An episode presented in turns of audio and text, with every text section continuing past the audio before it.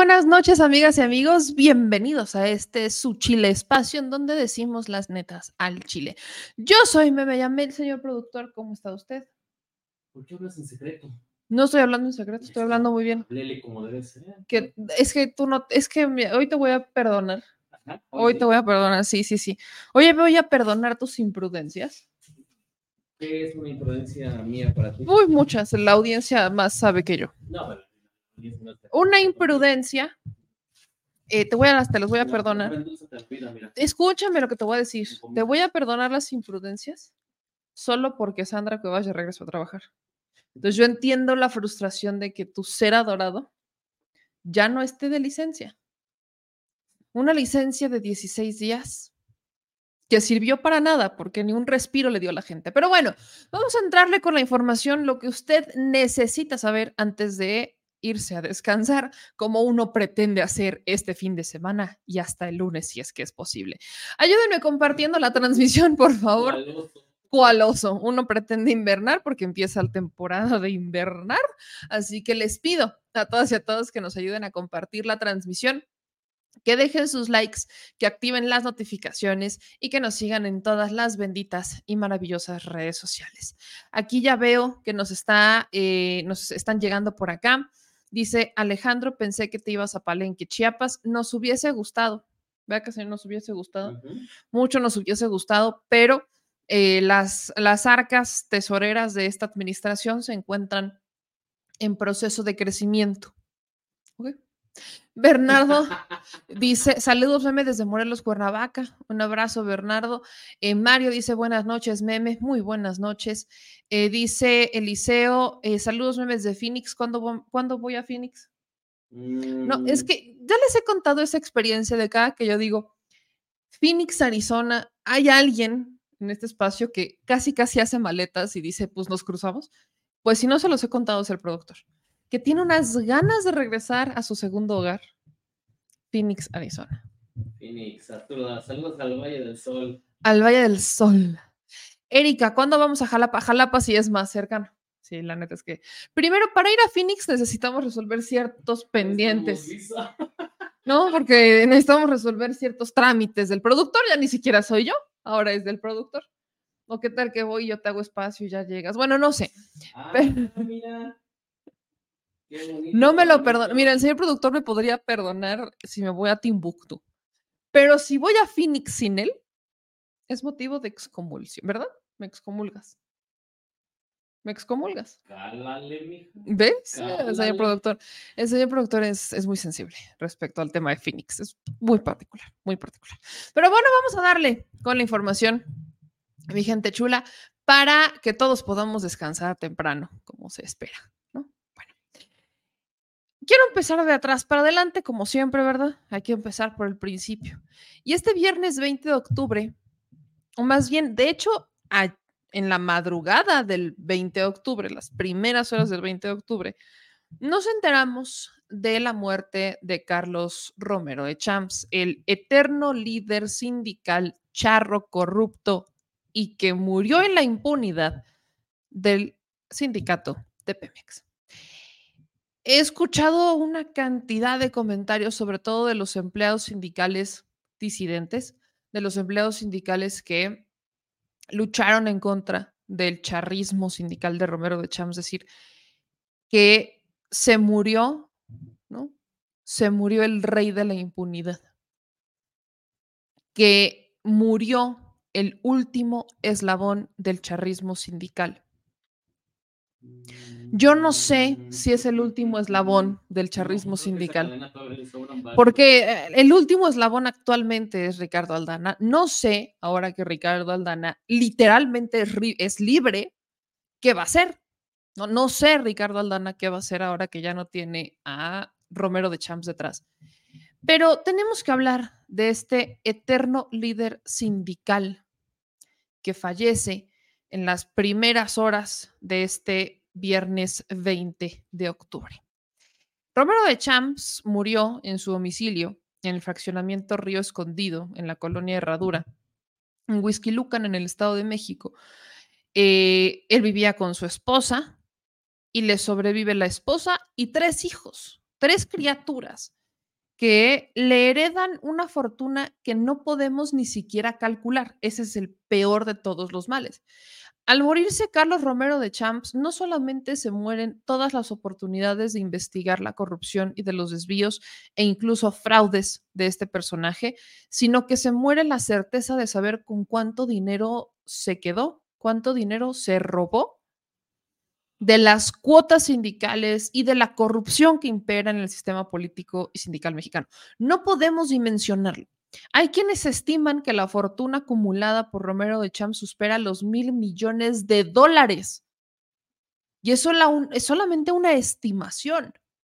Sus hijos han sido polémicos porque han sido muy públicos en cuanto al derroche de dinero. Una de las hijas de Romero de Champs, eh, Paulina Romero Durán, publicando en redes sociales sus viajes, sus compras de marca, cómo em, en aviones privados y demás. Eh, Alejandro Romero Durán eh, fue muy famoso por tener automóviles de lujo, de más de, o sea, que, que, el valor estimado de estos automóviles supera el millón de dólares, arrumbados porque no los usaba el niño jugando con ellos. Ahí, pues ahí los tengo arrumbados. Escándalos de los Panama Papers, o sea, una cantidad de escándalos que ha acumulado esta familia, además de acumularlos a la mala, porque Carlos Romero de Champs era el chofer de la quina, o sea, era el chofer de pipa aparte, ¿no? Carlos Romero de Cham estaba escrito como chofer de pipa. En Pemex cobraba como chofer de pipa, según él. O al menos eh, siempre mantuvo el cargo de chofer de pipa. ¿Cuándo fue la última vez que Romero de Champs se subió a una pipa y la manejó? No tengo idea. Pero mínimo pasaron 30, 40 años, si no es que más que Carlos Romero de Champs dejó de subirse a una pipa. Si alguna vez lo hizo, fue entrando a Pemex. Pero de ahí que digas Carlos Romero de Champs lo vimos trabajar como chofer de pipa, jamás. Carlos Romero de Champs violó las propias reglas del sindicato porque en más de una ocasión ocupó un cargo de elección popular cuando se supone que no podía. Cobraba como líder sindical y cobraba en la Cámara de Diputados y siempre pegado al PRI, pegado a la quina, ¿no? Porque aparte de la quina viene Romero de Champs y de aquí está Aldana. Así que yo dudo mucho cuando dicen que se, se murió el último eslabón del charrismo sindical, pero aún me molesta más saber que se murió en impunidad, que literalmente se llevó dinero y secretos a la tumba. Y no es que no se le intentara investigar, es que se pudo hacer más y no se hizo. Recuerden que a inicios de esta administración se empieza una serie de investigación en contra de Carlos Romero de Champs, en contra del tema de los desvíos de recursos. Y eso hay un momento emblemático que marca un antes y un después en, en la figura de Carlos Romero de Champs en esta administración, que es cuando detienen a su amigo y abogado, Juan Collado. Esta es una de las anécdotas más controversiales y más polémicas de este personaje, porque cuando detienen a Juan Collado, Romero de Champs pensaba que iban a detenerlo a él. Ahí casi le da un infarto. Casi. Cuentan en la detención que Romero de Champs se tiró al piso pensando que iban por él. Y cuando ve que agarran a Juan Collado, le entra el alma al cuerpo que se le había escapado. En ese momento, Romero de Champs desaparece, se esfuma, llegan a ciertos, eh, empieza a estirar un poco la cuerda con el gobierno porque aparentemente se había llegado ya a la decisión de jubilar a Carlos Romero de Champs, algo que fue muy polémico, porque para quienes toda la vida han luchado en contra de Romero de Champs, jubilarlo era un premio. Pero para un sistema tan complejo como lo es el sindicato, era la única manera de sacarlo. Y aún así, Romero de Champs, teniendo la jubilación, nunca la, o sea, se tardó en hacerla válida. Estiraba la cuerda, no estiraba la cuerda, que sí se iba, pero que no se iba. Parecía que Romero de Champs estaba haciendo tiempo para esperar que esta administración terminara y entonces él regresara al poder. Ahí se mantuvo años. ¿En qué momento se le cae a Romero de Champs este intento o las presiones se hacen más duras? Y eso lo puedo decir con mucha alegría. Pasa que nosotros en 2020, fue 2020. No, porque ya estamos en pandemia. Fue a finales de 2020. Pues resulta que el señor Romero de Champs andaba, eh, después de haberse fugado, durante, porque aparte primero se fugó cuando detienen a Collado, y ya después, después de no haber aparecido, después de no haber asomado, pero ni, ni medio pelo, reaparece en un restaurante. Pues aquí sí tenía. Reaparece y lo grabamos. Y estas fueron las en su momento de Carlos Romero de Champs. En una reunión con en esta persona que ustedes ven era funcionario de Pemex, Alejandro Cabrera. Este personaje estaba en el área de recursos humanos y tenía un amplio control de los contratos. Eh, eh, a partir de que hacemos público este video de Romero de Champs reuniéndose con eh, funcionarios, esto llega a la mañanera, el presidente era muy claro, fue muy claro al decir que no tenía razón, no había por qué irse a un restaurante a hacer este tipo de tratos. Recuerden cuando el presidente llega, de las primeras cosas que hace es dejar claro que los asuntos de trabajo se atienden exclusivamente en horario y en lugar laboral, no en restaurantes, no en bares, no en fiestas. Entonces, al tener un funcionario en Pemex que está ligado al sindicato, reuniéndose en privado con Carlos Romero de Champs, que no fue el único, porque también ahí estaba Limón, que es diputado y también incurrió en el mismo eh, delito que Romero de Champs, que es eh, cobrar doble, tanto en el sindicato como en la Cámara. Eh, lo que pasa es que corren a Alejandro Cabrera. Corren a este joven que trabajaba en Pemex en ese entonces, y a partir de ahí volvemos a dejar de saber algo de Romero de Champs. Pero vaya, nada más que si estaba detrás o no de Ricardo Aldana, más que si eh, Ricardo Aldana era independiente o no, porque recuerden que Ricardo Aldana llega al sindicato de Pemex con la sombra y bajo la sombra de Romero de Champs. Llega porque además Aldana fue el tesorero de Pemex, o sea, el tesorero del sindicato en tiempos del el Pemex Gate. Y ahí está, votaron por él y ahí lo tienen. Romero de Champs insisto, es un personaje que no, no, puedo, no, no, podemos ni siquiera em, dimensionar qué tanto se robó ni cómo se lo robó, porque para empezar, Pemex es una de, de las empresas que más empleados tiene, entonces dimensionan la cantidad de cuotas sindicales. Dos, eh, Pemex es una de las empresas que también paga bien. Y tres, Romero de Champs siempre mantuvo esta liga con el PRI, con, los partidos políticos en general, ¿no? Porque también era muy amigo de Diego Fernández de Ceballos. No, recuerden que eh, el PRI y el PAN nacieron, o el PAN nace con una carga ideológica completamente opuesta al PRI, pero en algún momento, eh, diría yo quizás de, de Miguel de la Madrid hacia adelante, empiezan a borrar esa línea de ideología entre el PRI y el PAN y se vuelven uno mismo pero con dos corrientes distintas. Entonces, hay que entender, ¿no? Que Carlos Romero de Champs es un personaje ligado a un abuso de impunidad de una clase política eh, sindical, ¿no? Que es la clase política sindical que durante 26 años estuvo al frente del Sindicato de Trabajadores Petroleros de la República Mexicana.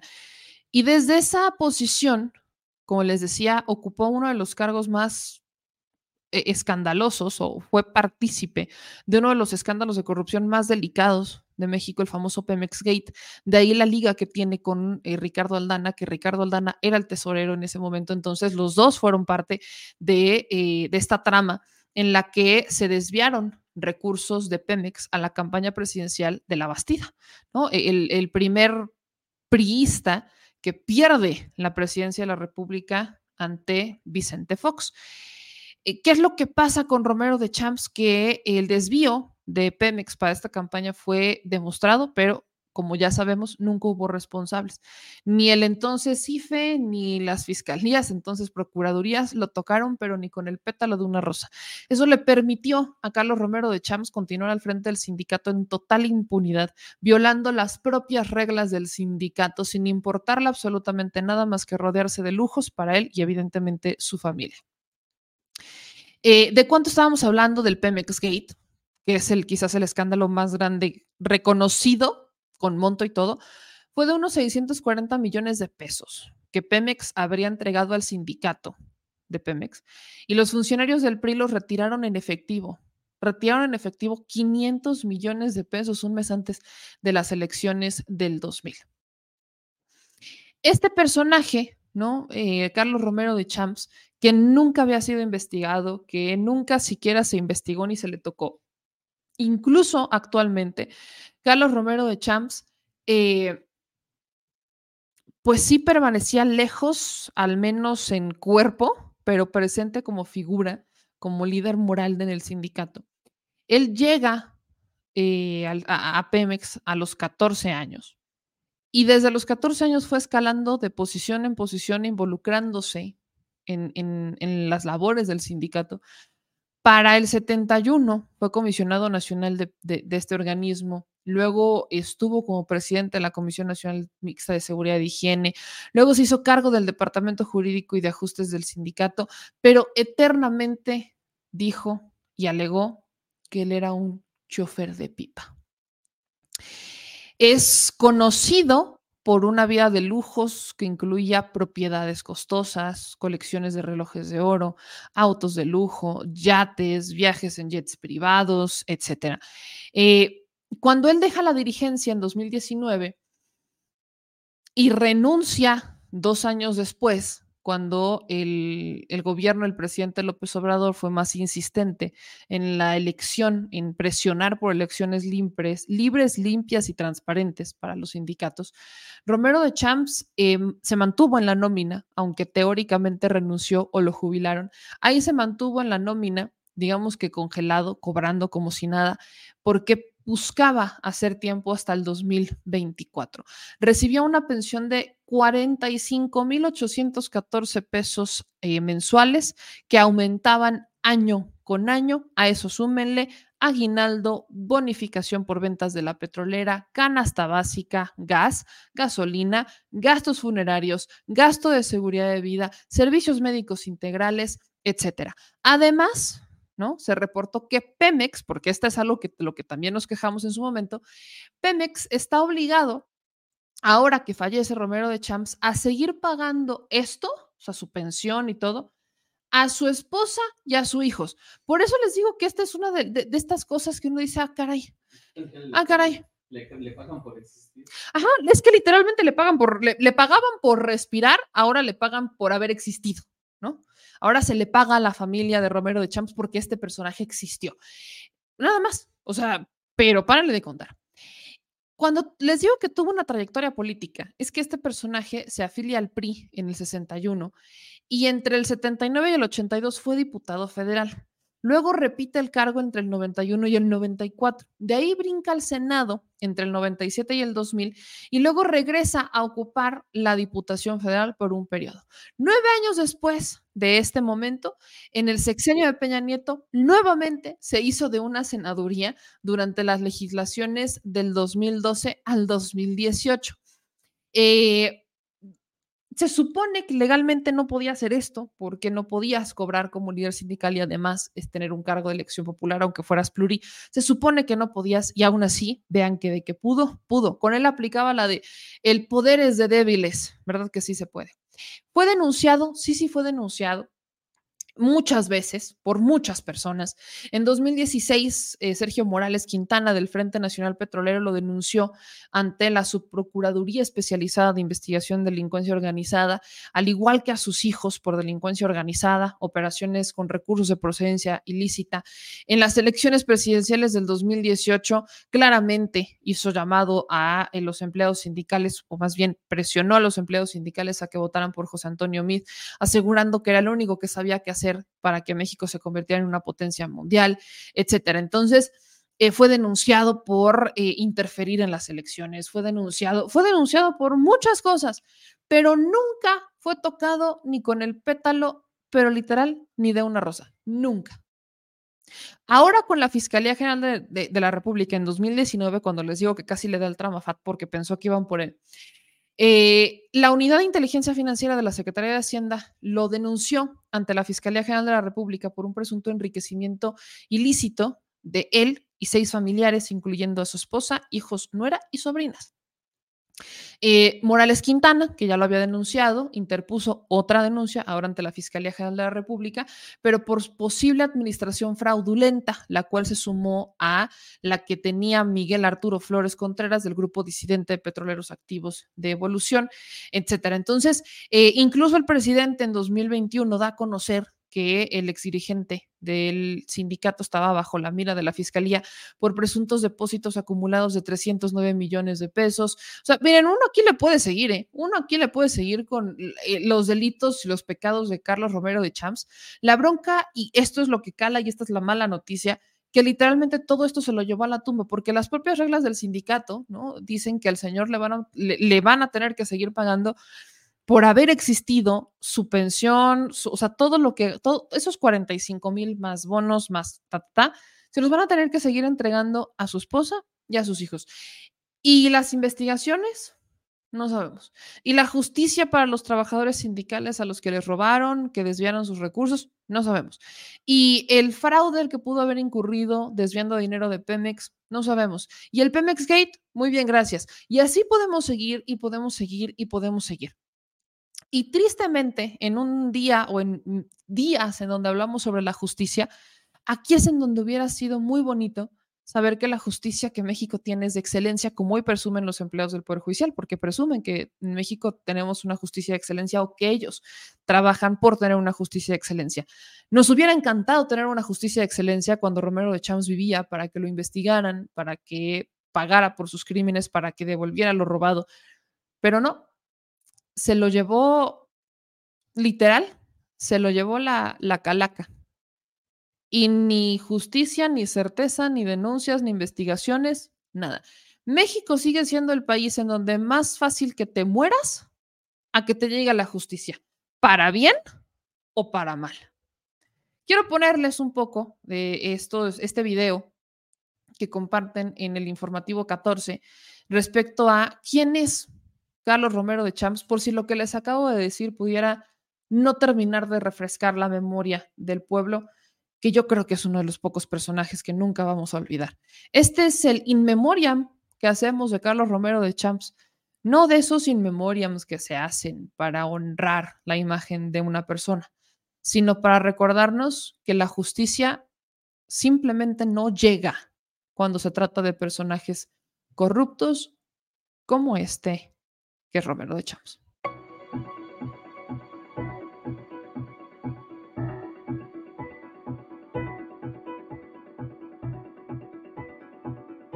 En 1988, el sindicato petrolero decidió apostar por la candidatura de Cuauhtémoc Cárdenas, un error que le costó el reinado a Joaquín Hernández Galicia, la quina, pues a unas semanas de haber tomado la presidencia, Carlos Salinas de Gortari hizo todo por destituirlo. Ese escenario permitió que Carlos Romero de Champs lograra colocarse en el puesto, aunque años más tarde, la caída del partido que lo encumbró fue el inicio del fin de su imperio dentro del sindicato petrolero, un reinado que duró 26 años. En su gestión, que duró cinco sexenios, tres priistas y dos panistas, el sindicato vio acortado a su personal. En cambio, fue testigo de la apertura de la paraestatal al sector privado. Romero de Champs se caracterizaba por tener gustos costosos, tal vez porque la opulencia lo empapó en muy pocos años. No ocultaba sus costosos relojes de oro, sus viajes en aviones privados o la vida nada austera de él y su familia.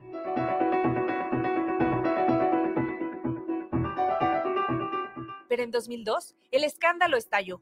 Pemexgate, una investigación que lo culpaba por usar al sindicato como puente para el desvío de millones de recursos de Pemex en la campaña presidencial de Francisco Labastida del PRI en el 2000. Fueron desviados e invertidos más de 1.500 millones de pesos en la campaña de la Bastida. Curiosamente, a pesar de la gran inversión de recursos, esa fue la primera elección presidencial que el PRI perdió. Pero casi 10 años más tarde, otro escándalo de corrupción lo situó en el mapa.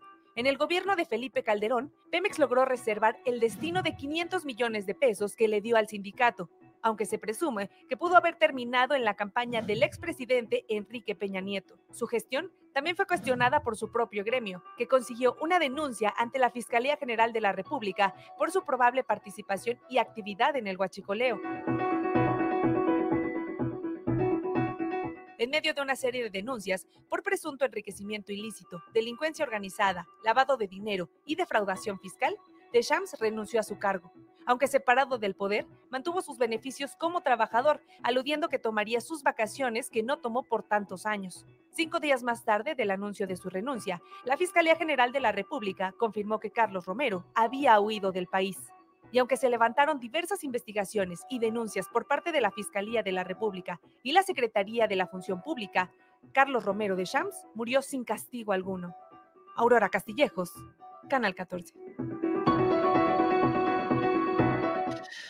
Literal, la muerte llega, nos llegará a todos, pero en este caso la muerte llegó y le salvó el pellejo si es que alguna vez estuvo en riesgo. Sigamos hablando de justicia, o más bien de las curiosidades de la justicia mexicana, porque como sabemos, los empleados del Poder Judicial están en paro desde el jueves 19 de octubre hasta el martes 24 de octubre. Van a mantener el paro y eso sí es que no lo, lo extienden. Y particularmente va a haber una manifestación el 22, el sábado 22 de octubre. Pero, eh, dadas a las constantes críticas que se les hacen y que cada vez son más grandes en contra del por qué diantres están protestando los empleados por la extinción de fideicomisos que ellos no reciben como tal. El Poder Judicial ha empezado a formalizar su narrativa y ya le están dando vuelo a Justicia TV. Entonces, Justicia TV está haciendo una serie de reportajes y entrevistas. Justicia TV. Eh, a Justicia TV. Exacto, gracias por, gracias por cambiarle el nombre, porque justicia, así que digas justicia de justicia, no. A Justicia TV lo han tomado como su bandera y ya empezaron a presentar las narrativas de lo que ellos dicen defender. No fue suficiente con escuchar a los empleados del Poder Judicial que en el Senado reconocieron que los fideicomisos no les llegan a todos y que no los tocan. Tampoco fue suficiente con en el mismo lugar dijeran que ellos con sus cuotas tienen que pagar alimentos pese a que el, el recurso que solicita el Poder Judicial hay una partida que le piden al gobierno para alimentos y que claramente ellos no reciben. Entonces, ahora decidieron usar a Justicia TV para lanzar comunicados y para hacer su, su réplica, para dar sus réplicas. Vamos a ver la manera en la que se han estado defendiendo los empleados del Poder Judicial. Para el Poder Judicial de la Federación y desde esta tribuna, que es la Universidad de la Nación, la Facultad de Derecho, decimos que no somos uno, somos todos. La Asociación Nacional de Magistrados de Circuito y Jueces de Distrito del Poder Judicial de la Federación comunica a la sociedad lo siguiente. Las juzgadoras y juzgadores federales reiteramos nuestra solidaridad con las personas trabajadoras del Poder Judicial de la Federación en ejercicio de su legítimo derecho a la libertad de expresión y defensa de los derechos laborales. Esto en el marco del paro nacional convocado a partir del pasado ayer, 19 y hasta el 24 de octubre, a través de sus representaciones sindicales. Lo anterior, ante la eventual afectación por la aprobación de la iniciativa de reforma y adiciones al decreto que expidió la Ley Orgánica del Poder Judicial de la Federación y otros ordenamientos, que pretende extinguir diversos fideicomisos institucionales que tienen por objeto la preservación de prestaciones relativas a la atención médica extraordinaria, pensiones de retiro, reconocimiento a nuestros titulares jubilados, apoyo a la infraestructura y administración de justicia federal, así como apoyo de vivienda por cuestiones de seguridad. Ustedes saben la realidad. Misma afectación que se pretende se, materializaría con la pretensión de reducir el presupuesto de egresos solicitado para 2024 por el Poder Judicial de la Federación.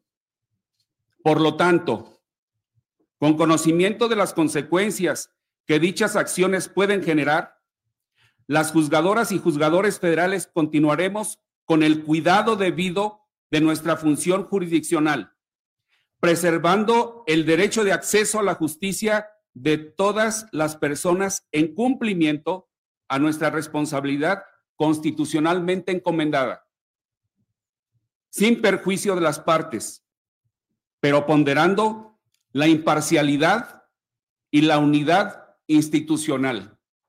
Todos somos uno y uno somos todos. Muchas gracias.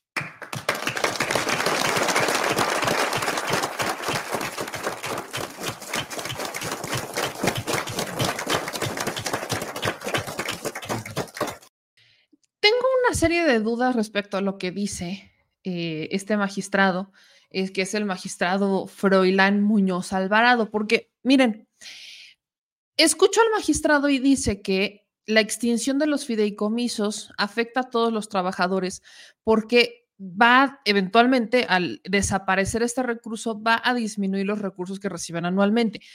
Pero ¿qué no se supone que los fideicomisos no eran dinero del presupuesto, sino que eran de sus aportaciones? Ahora, ¿quién le creo?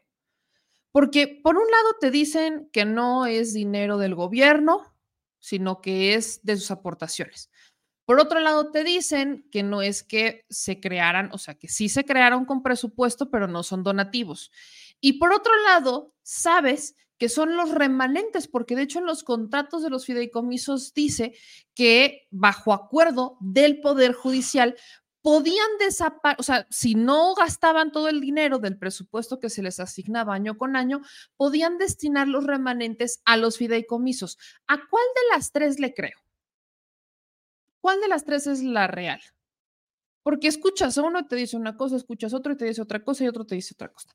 El asunto es que los empleados del Poder Judicial insisten en que ellos están siendo atacados y que hay discursos de odio en su contra.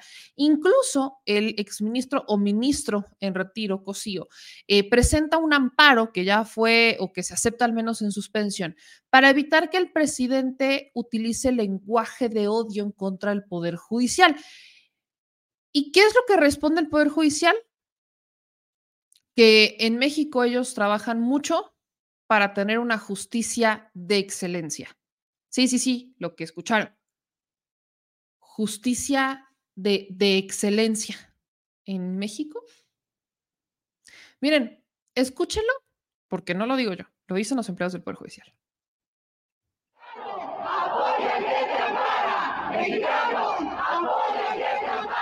Soy oficial judicial C Llevo 23 años al servicio del Poder Judicial de la Federación. No soy, yo soy una profesional, tengo la licenciatura en Derecho. Yo me encargo de recibir tu demanda y darle trámite.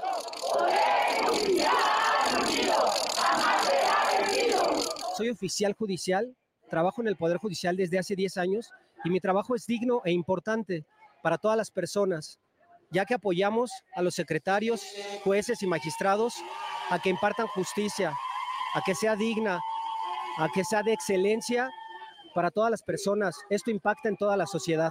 Estoy muy orgulloso de trabajar en esta institución.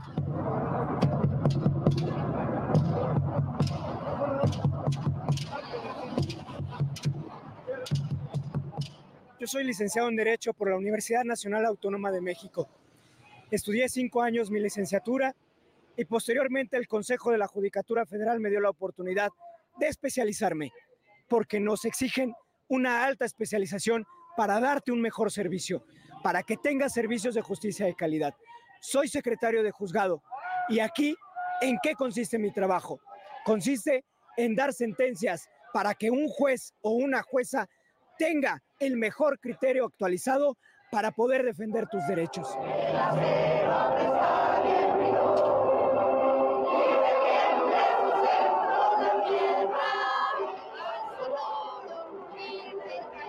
Soy magistrada de circuito, tengo 30 años de servicio, tengo carrera judicial, empecé desde mecanógrafa en el Poder Judicial de la Federación y yo estoy aquí para defender tus derechos.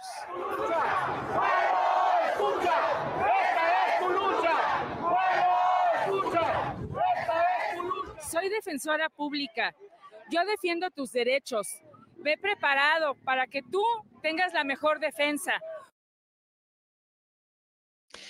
Ve preparado para que tú tengas la mejor defensa. No entendí esa última parte. Pero es lo que están defendiendo, ¿ok? Entonces, eh, en México, me, me, me acabo de enterar que en México hay quien considera que tenemos una justicia de excelencia. Esta es una novedad. Es una novedad hasta para los investigadores. Esta es una novedad hasta para los internacionalistas.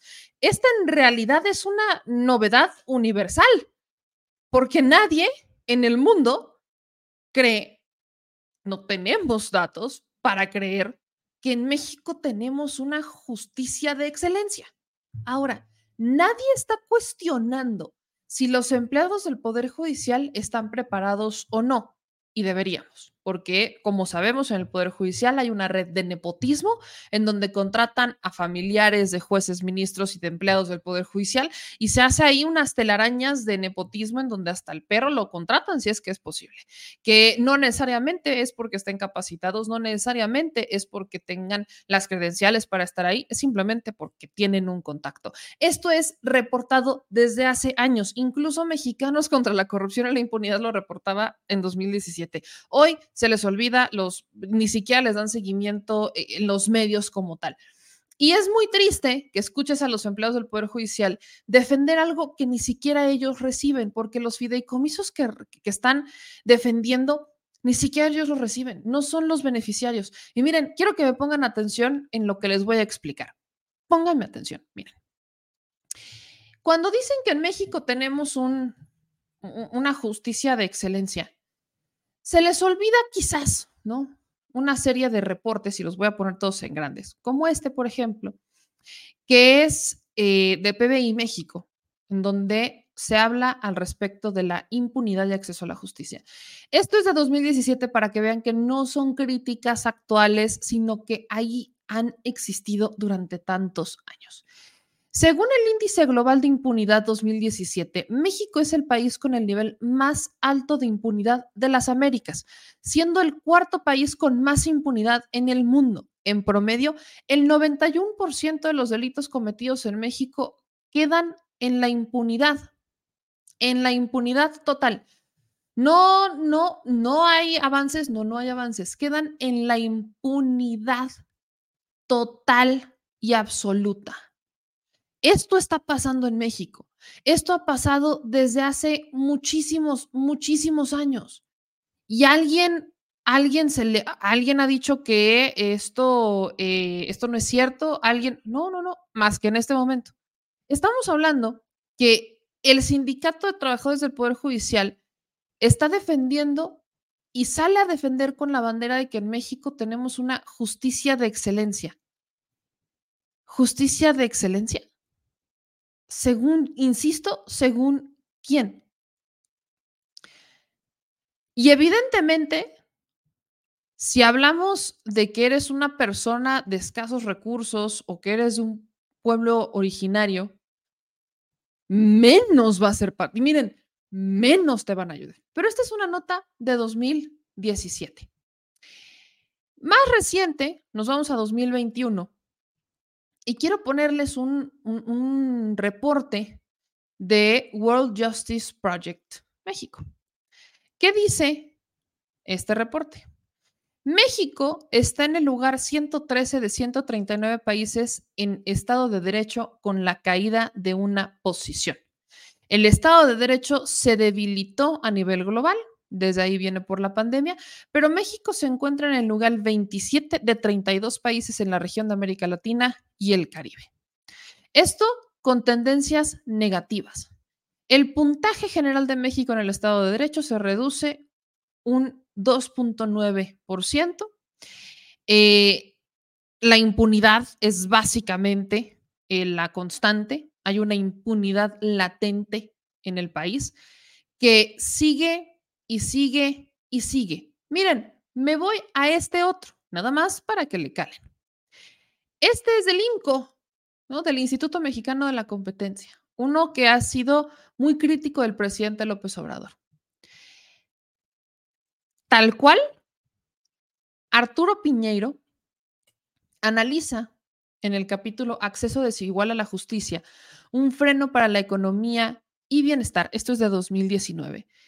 Que efectivamente la inseguridad es uno de los problemas que más preocupa, la difusión de los delitos en medios de comunicación, las altas de criminalidad, pero empezamos a bajar un poco. En México se denuncia poco, se investiga menos y casi nada se sanciona. Por ello, únicamente el 54.8% de los mexicanos confían en el Ministerio Público y en las procuradurías estatales. ¿Cuál debería ser el propósito? Eliminar los obstáculos, no obstante, acceder a la justicia en México es un proceso complicado y no es igual para todos. Los grupos vulnerados deben superar muchas más barreras al ser discriminados por género, edad, condición económica, preferencia sexual, discapacidad, color de piel, lengua y país de origen. Aspectos como el no poder pagar un abogado o el transporte para llegar a una oficina gubernamental, no hablar la misma lengua para comunicar una acusación o no ser atendidos por su apariencia o preferencia sexual son ejemplos claros de la marginación que se puede llegar a sufrir. La desigualdad en México es innegable. Incluso la Corte Interamericana de Derechos Humanos ha demostrado que las personas en grupos vulnerables han sido víctimas del gobierno mexicano al evidenciarse la omisión y negligencia al momento de prevenir, perseguir y sancionar delitos. Eso es claro. Pero aquí lo que a mí me parece muy preocupante es cómo en este análisis de acceso te dice, por ejemplo, que el 70% de los reclusos no son delincuentes peligrosos, sino jóvenes con bajos niveles educativos, que cometieron el delito de robo y que provienen de ambientes precarios y con pocas oportunidades de desarrollo. Las tasas de criminalidad bajan en países en los que los ciudadanos confían en sus sistemas de justicia.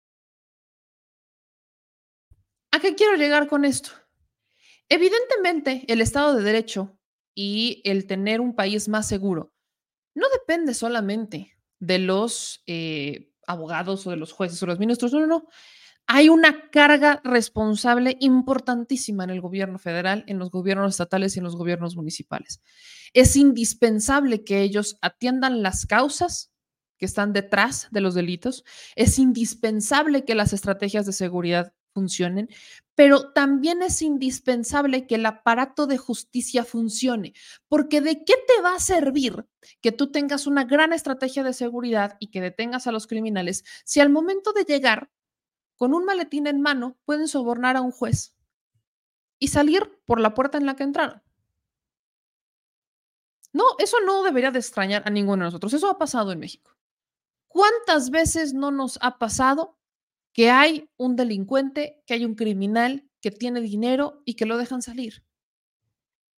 Norma Lucía Piña reinstaló a un juez no hace mucho que fue suspendido por Saldívar cuando él era el presidente de la Suprema Corte por haber liberado a dos criminales denunciados por la Sedena por tener estar en posesión de armas de uso exclusivo del ejército.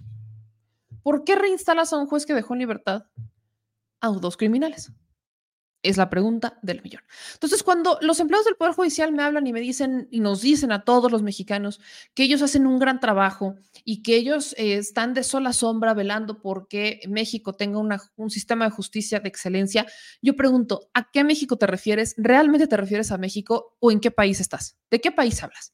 Porque en México decir que hay una justicia de excelencia es vivir eh, ni siquiera en las utopías, ni siquiera. Es vivir en Justicialandia, es vivir en Narnia. Una de las deudas más grandes que se tiene con el pueblo de México es la justicia, porque la justicia, claro que cuesta. Bien tenía razón Norma Piña cuando dije que la justicia cuesta.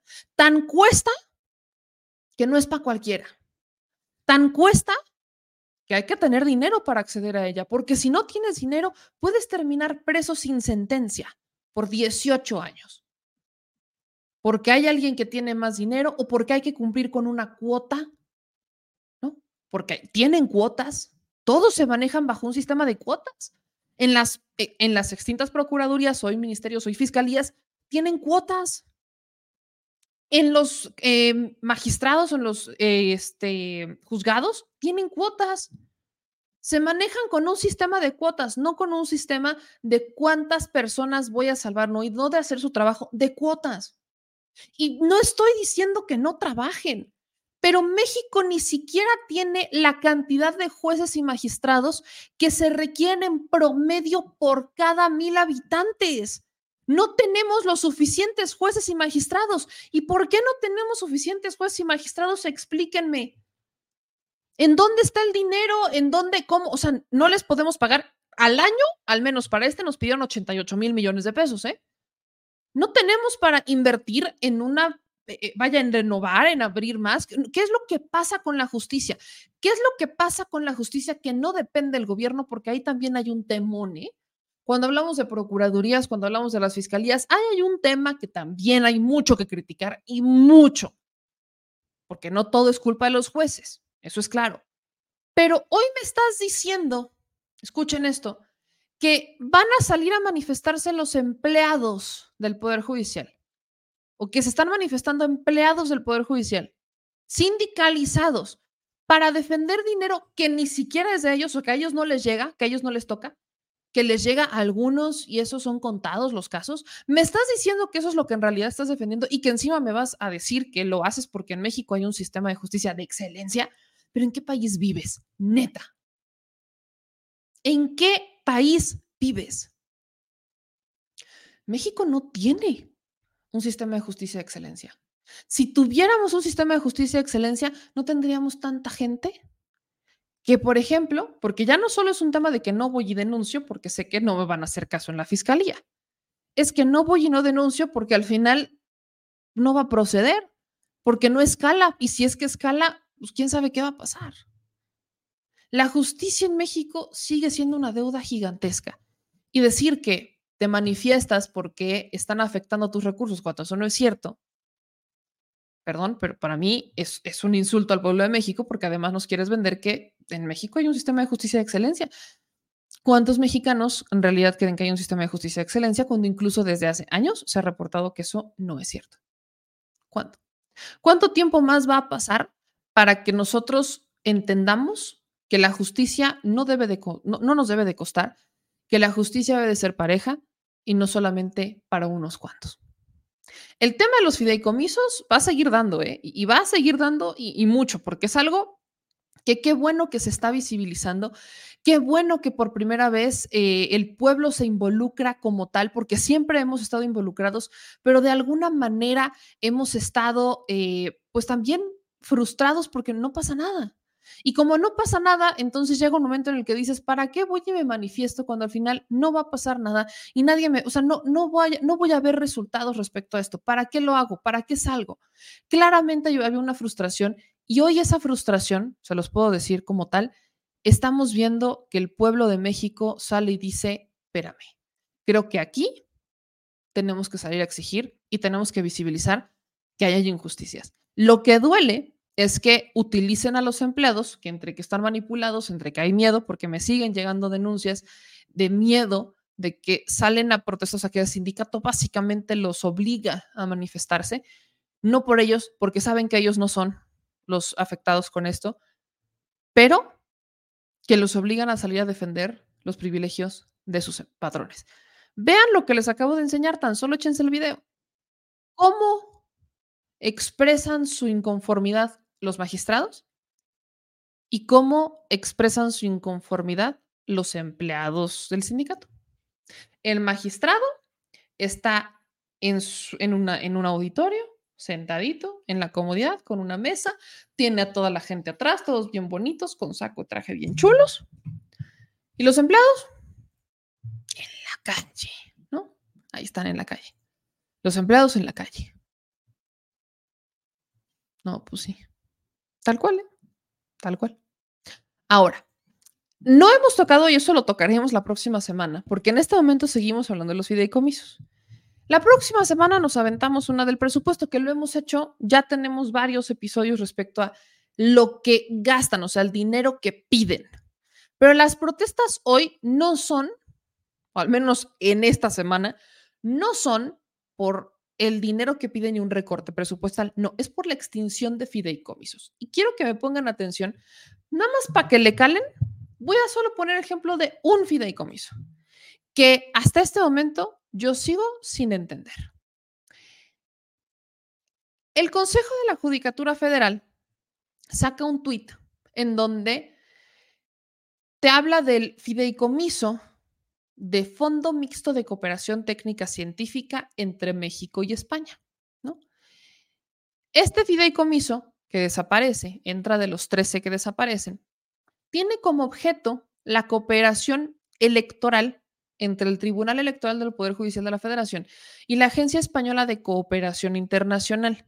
El tribunal es beneficiario en los proyectos autorizados, siendo la Secretaría de Hacienda y Crédito Público la fideicomitente única.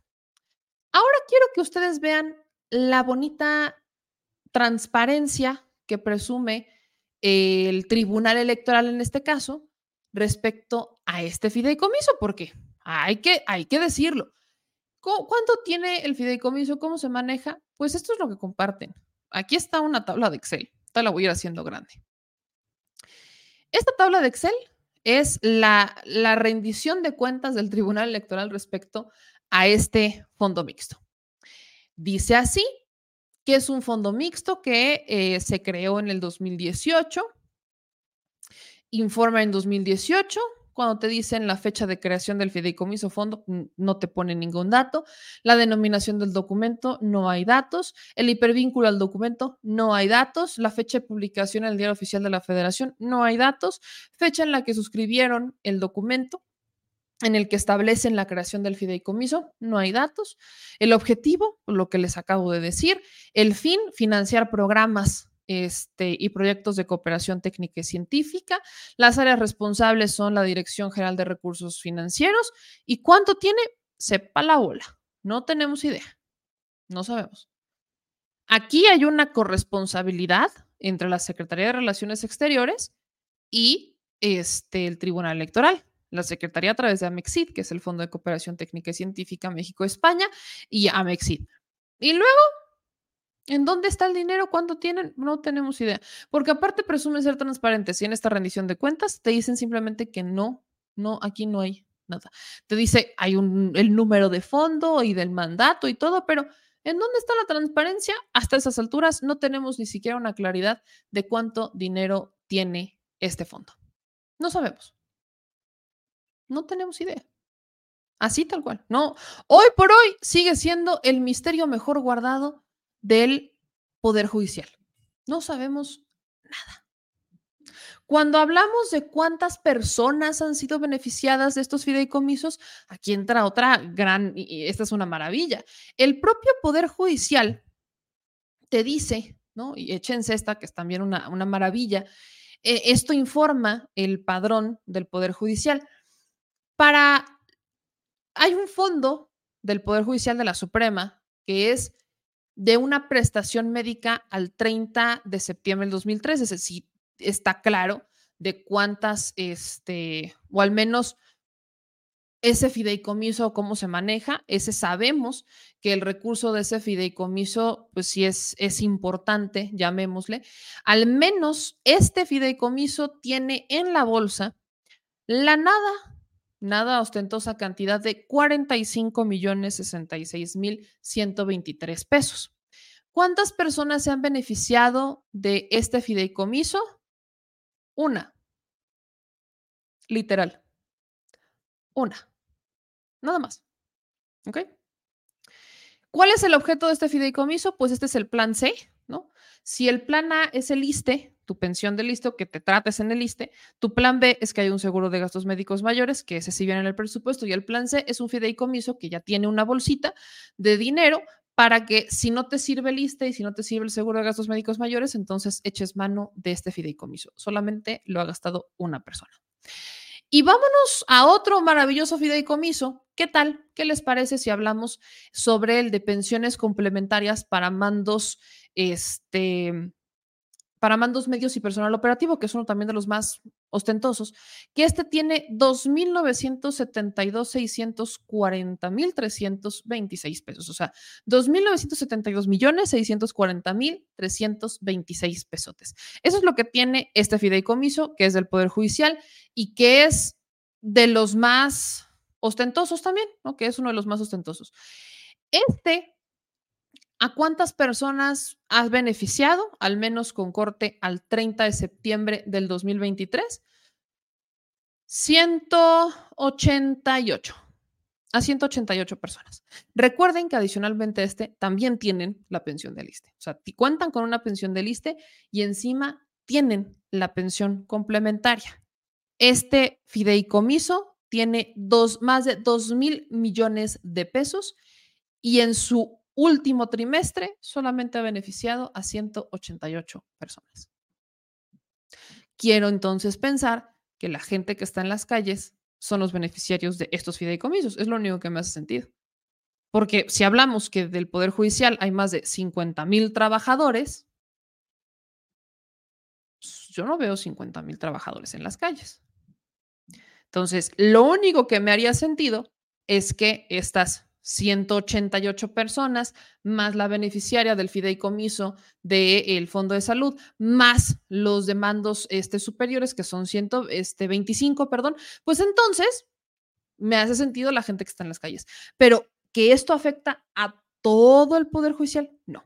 Y que la extinción de estos fideicomisos va a a, romper con los compromisos adquiridos tampoco, porque algo que dejan claro con la extinción de los fideicomisos es que hay compromisos cumplidos con las personas a las que ya se les está entregando el dinero.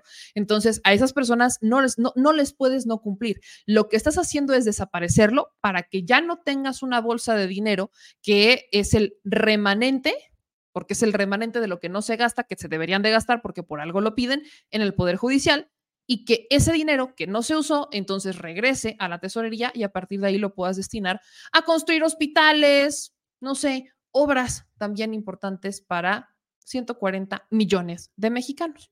Ahí nada más, bajita la mano. Nada más por ponerle un número y por ponerle nombre y apellido a todo esto y que ustedes vean cuántas personas se han beneficiado o no de los fideicomisos y que no, no son los 50 mil trabajadores que te quieren vender, pero tampoco, o sea, ni siquiera representa al, vaya, ni al 10% de los empleados del Poder Judicial. Y vámonos con una nota muy curiosa, diría yo. Le puedo, le puedo llamar curioso a esto, ¿verdad, señor productor? Yo creo que sí le puedo llamar curioso a esto, porque ya no habíamos hablado del angelito de la independencia. Y hoy vamos a hablar del Angelito. Se me hace que le voy a ir a pegar una visita al Angelito de la Independencia para ver si está bien. Siento que ha de traer muchos traumas porque es, es como, no sé por qué Sandra Cuevas cree que es como su hijo y está peleando la custodia del Ángel de la Independencia con el gobierno de la Ciudad de México. Escuche usted esto. Sandra Cuevas se fue a, metió un recurso a la Suprema Corte de Justicia de la Nación para que el Ángel de la Independencia perteneciera a el alcaldía Cuauhtémoc. Esto ocurre el pasado 15 de septiembre, que en víspera de los festejos patrios, ¿se acuerdan cuando Sandra Cuevas fue a darle gracias al Ángel de la Independencia? Bueno, ahí. Ahí es cuando Sandra Cuevas este, va, ¿no? O presenta una queja porque dice que el Ángel de la Independencia pertenece a la alcaldía Cuauhtémoc y que pues debería de, estar bajo la administración de la alcaldía Cuauhtémoc. Lo que pasa es que el gobierno de la Ciudad de México, en, justo en vísperas de las fiestas patrias, eh, publica eh, un decreto, un documento en el que eh, buscaban garantizar el ejercicio pleno de los derechos culturales de quienes visitan y viven en la ciudad. Y ese dictamen que fue publicado en la Gaceta Oficial indicaba que todos los componentes adheridos a la construcción fueran entregadas física y jurídica, administrativa y provisionalmente al gobierno de Martí Batres. Entonces Sandra Cuevas entra en crisis, le va y le agradece al Angelito la independencia y dice que va a luchar por él. Es viernes 20 de octubre, parece que es el Día de los Santos Inocentes, pero no. Y entonces Sandra Cuevas, que ya terminó su licencia, pues que agarra y que regresa al Ángel de la Independencia y dice que la Suprema Corte le da la razón, según. Y que tan le dio la razón que el ángel de la independencia le pertenece a la alcaldía Cuauhtémoc y que ahora ya todo el mundo puede entrar. Pero eso no es tan cierto. Escuchen lo que dijo Sandra Cuevas en su regreso triunfal a trabajar. Acudimos en cumplimiento de la suspensión otorgada por la Suprema Corte de Justicia de la Nación en la controversia constitucional 456-2023 que nos indica se concede la medida cautelar única y exclusivamente para que las actividades consistentes en el cuidado, mantenimiento y preservación, así como las demás que se estaban llevando a cabo respecto al monumento denominado el Ángel de la Independencia, continúen a favor de la alcaldía Cuauhtémoc. Así que el día de hoy les informamos a todos nuestros vecinos y vecinas de la Ciudad de México, Santiago Taguada, Lía Limón, Beatriz Pajés y una servidora Sandra Cuevas, que van a poder venir y visitar su monumento. El Ángel de la Independencia van a poder venir, les vamos a entregar una ficha y van a poder subir para disfrutar la vista de esta hermosa Ciudad de México que va a ser gobernada por la Alianza en el 2024. Gracias. Creo que Sandra Cuevas no sabe leer, ¿no? O está tan desesperada, ¿será que le quiere cobrar derecho de piso al Ángel de la Independencia? No sé. ¿Qué es lo que responde Martí Batres? El jefe de gobierno de la Ciudad de México dijo que Sandra Cuevas, no lo dijo, lo diré yo, pero parece que no entendió de qué se trata la resolución de la Suprema. Escuchen a Martí Batres. Bueno, la Consejería Jurídica de la Ciudad de México hizo un análisis sobre la resolución de la Corte. La resolución de, las, de, la Corte no indica eh, esto. Dice así el, el tuit del consejero jurídico, dice, ayer el gobierno de la Ciudad de México fue notificado de una medida suspensional del convenio firmado entre el gobierno de México y el gobierno de la Ciudad de México sobre el resguardo de la columna de la independencia. En acatamiento se regresará al IMBAL el resguardo de este bien del dominio público federal. ¿Por qué? porque la resolución de la Corte dice que hay que regresarle a la autoridad encargada del resguardo dicho bien. Entonces, la autoridad que estaba encargada del resguardo hasta antes de la firma del convenio entre el gobierno de México y el gobierno de la Ciudad de México era el IMBAL. Entonces, de ello se desprende que el gobierno de la Ciudad de México tendrá que entregarle al IMBAL el resguardo y cuidado de la columna de la independencia.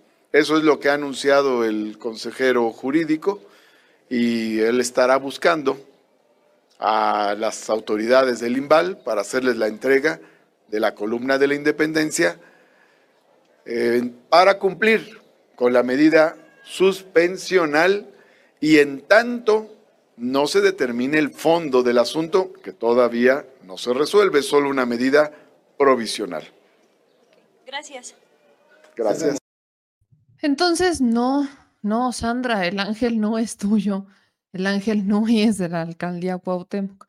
Y, no hace sentido tampoco que fuera de la alcaldía Cuauhtémoc, aunque estén ahí, ¿no? Eh, ¿Qué es lo que dice? Aquí está Néstor Vargas, que es el jurídico.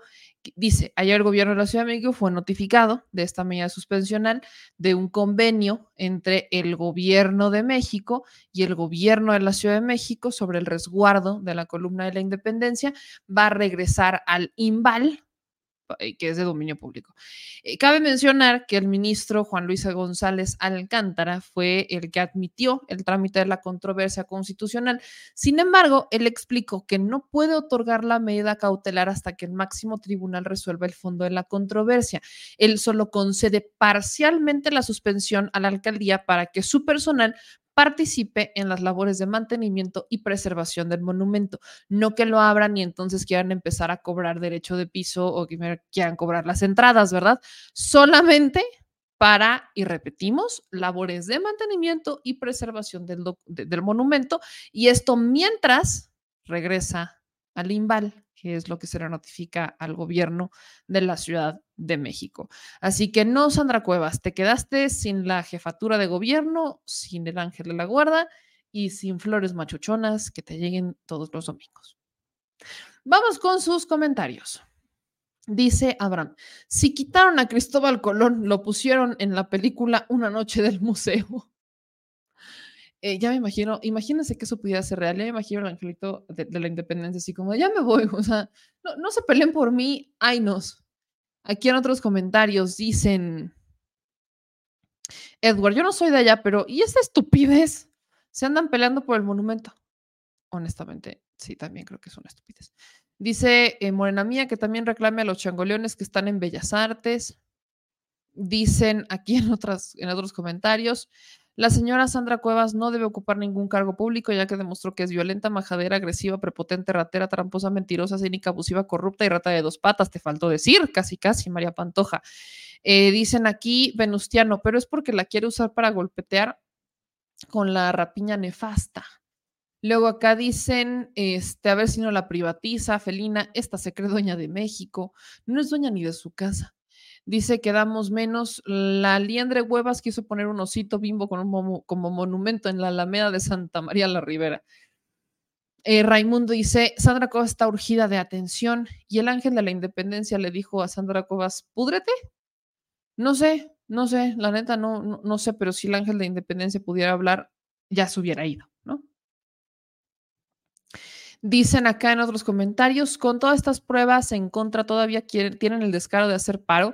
Con razón está la justicia como está. Estamos jodidos, la verdad, y lo que falta. Aquí en otros comentarios, dicen, a los ministros de la Suprema les importa una fregada a la ciudadanía, eso es ancestral. Dice Chivis, hay muchísima gente que ve los noticieros por costumbre, por inercia, no por ignorantes, muchas veces ni atención les ponen. Lucio dice, hasta empachan con los famosos fideicomisos, puro robo.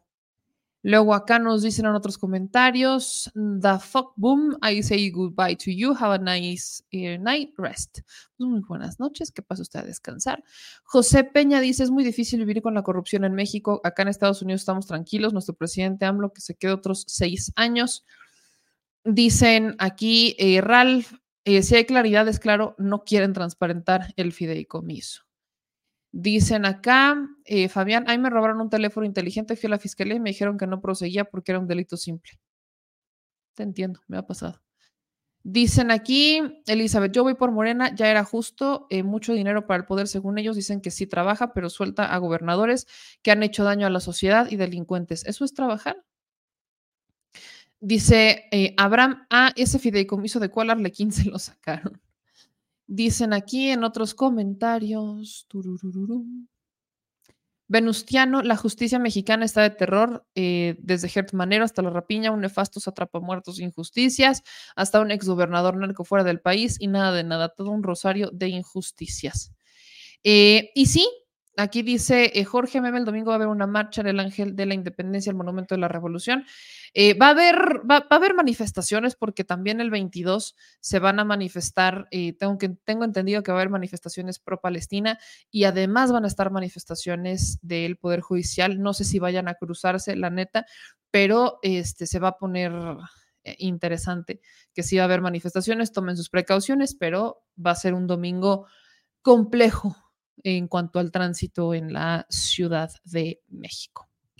Y oigan, amigas y amigos, no se les olvide, esto es importante para los que van o los que viven en Los Ángeles, eh, no se les olvide que ya hubo un cambio en la sede para el evento de Claudia Sheinbaum. Aquí ya incluso lo colocaron para que no, no hay pierde ni nada. Esto en Los Ángeles, insisto, se va a reunir Claudia Sheinbaum en, en el Teatro Million Dollar para que todos ustedes estén pendientes. Esto va dirigido, obviamente, a los simpatizantes de Claudia Sheinbaum.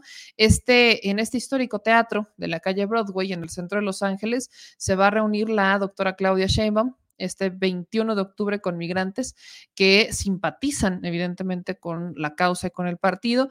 Acuérdense que fue este, modificado la sede, iba a ser en Placito Olvera, cambió por las reglas del INE. Las puertas del teatro Million Dollars se van a abrir desde las 11 eh, de la mañana, pero a partir de las 2 de la tarde se va a dar hasta un festival, va a haber un festival artístico con música y bailes folclóricos eh, de grupos migrantes que de manera voluntaria quieren eh, disfrutar y bailar y, ofrecer el arte que tienen. Entonces, se espera que Claudia Sheinbaum llegue al Aeropuerto Internacional eh, de Los Ángeles o que ya esté llegando incluso al Aeropuerto Internacional de Los Ángeles este viernes y que a partir ya de eh, mañana, en la mañana, pueda este, reunirse con los migrantes en el Teatro Million Dollar.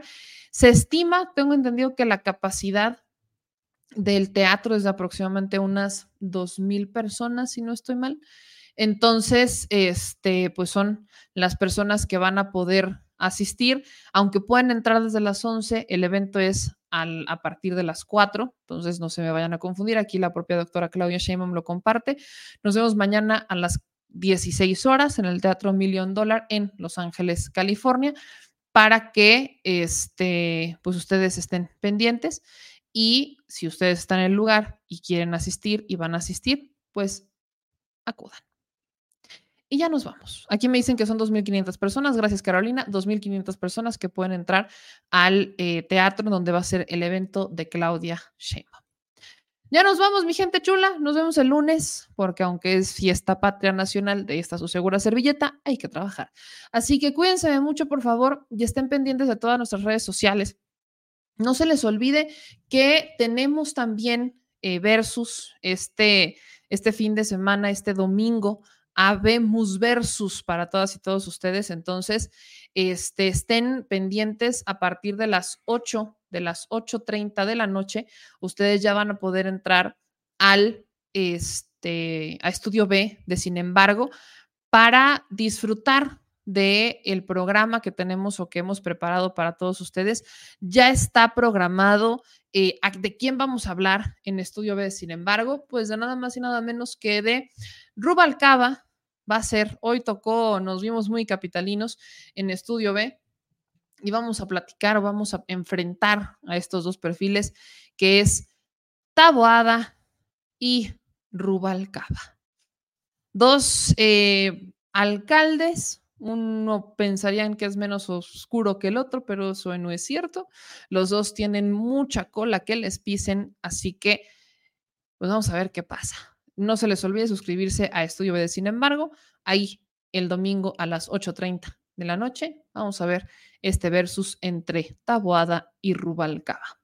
Por lo pronto yo me despido, les agradezco mucho todo su cariño, su apoyo y su respaldo. No se les olvide suscribirse a todos nuestros canales, dejar sus comentarios. Es importantísimo que nos sigan en todas las redes sociales, entonces no se les olvide dejar sus likes, manitas arriba a todas y todos. Y también si les gustan los videos, lo que hacemos, pues déjenos el famosísimo me encanta con los corazoncitos que, que tanto nos ayudan, tanto en Facebook como en YouTube. Y si pasan a TikTok, también van a encontrar nuestros videos en TikTok y en Instagram. Con esto me despido. Que pasen una maravillosa noche. Cuídense mucho, por favor. Y pórtense bien de aquí al lunes. Yo soy Bellamel y aquí las netas se dicen al chile. Adiós.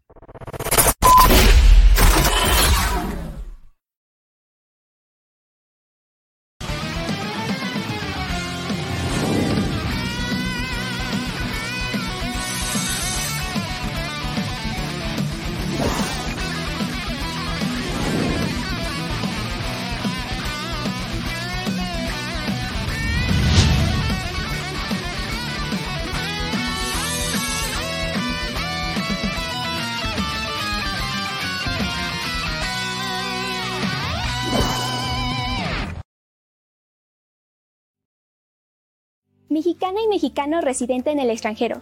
Recuerda que a partir de este primero de septiembre podrás inscribirte en la lista nominal para votar en la elección presidencial del 2024.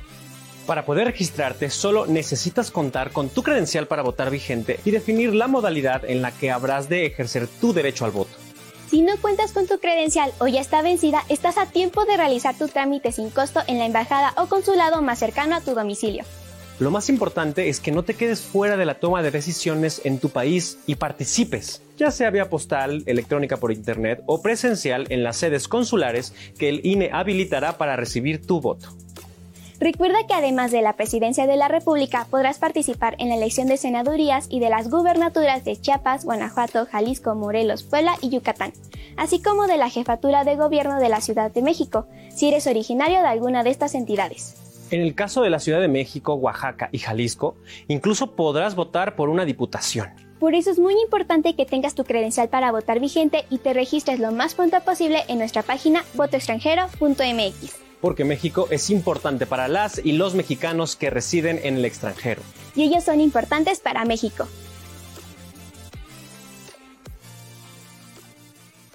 Al Chile, la indiferencia es el peor enemigo de todos y más de los animales. Los últimos datos del INEGI señalan que en México existen cerca de 18 millones de perros y alrededor del 70% viven en las calles, es decir, casi 13 millones han sido abandonados, extraviados o nacieron en las calles. Esto posiciona a México como el primer país de América Latina con mayor índice de perros abandonados y también con mayor indiferencia al tema. El abandono es un fenómeno que afecta a perros y gatos de todo tipo, no entiende de edades o de razas. El 20% de perros y el 11% de gatos abandonados son de pura raza, mientras que el resto son mestizos. Por otro lado, la mayoría de perros y gatos llegan al refugio en la edad adulta, aunque también son recogidos cachorros y animales de edad avanzada.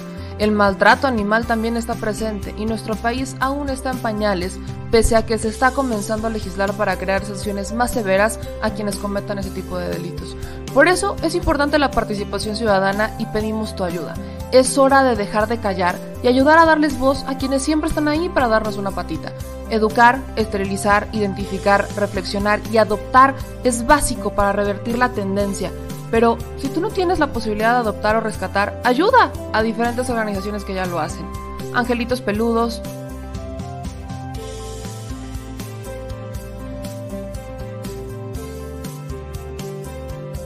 Amor sin raza.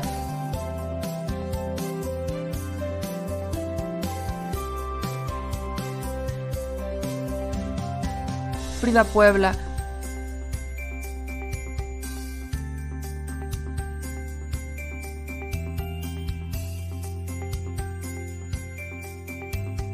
Rivera Rescue.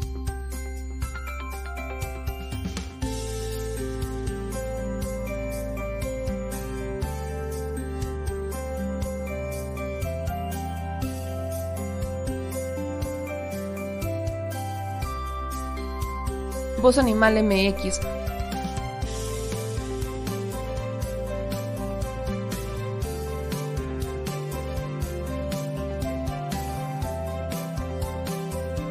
el albergue San Cristóbal.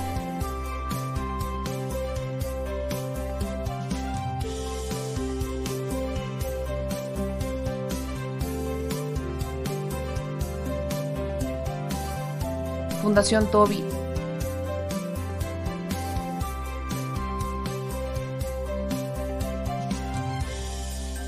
O Patitas Invisibles son algunas de las organizaciones a las que constantemente donamos y apoyamos, pero no es suficiente. Ayúdanos a que sean más voces las que salven vidas. Sus patitas, de verdad, pueden salvar tu vida. Difunde y dona.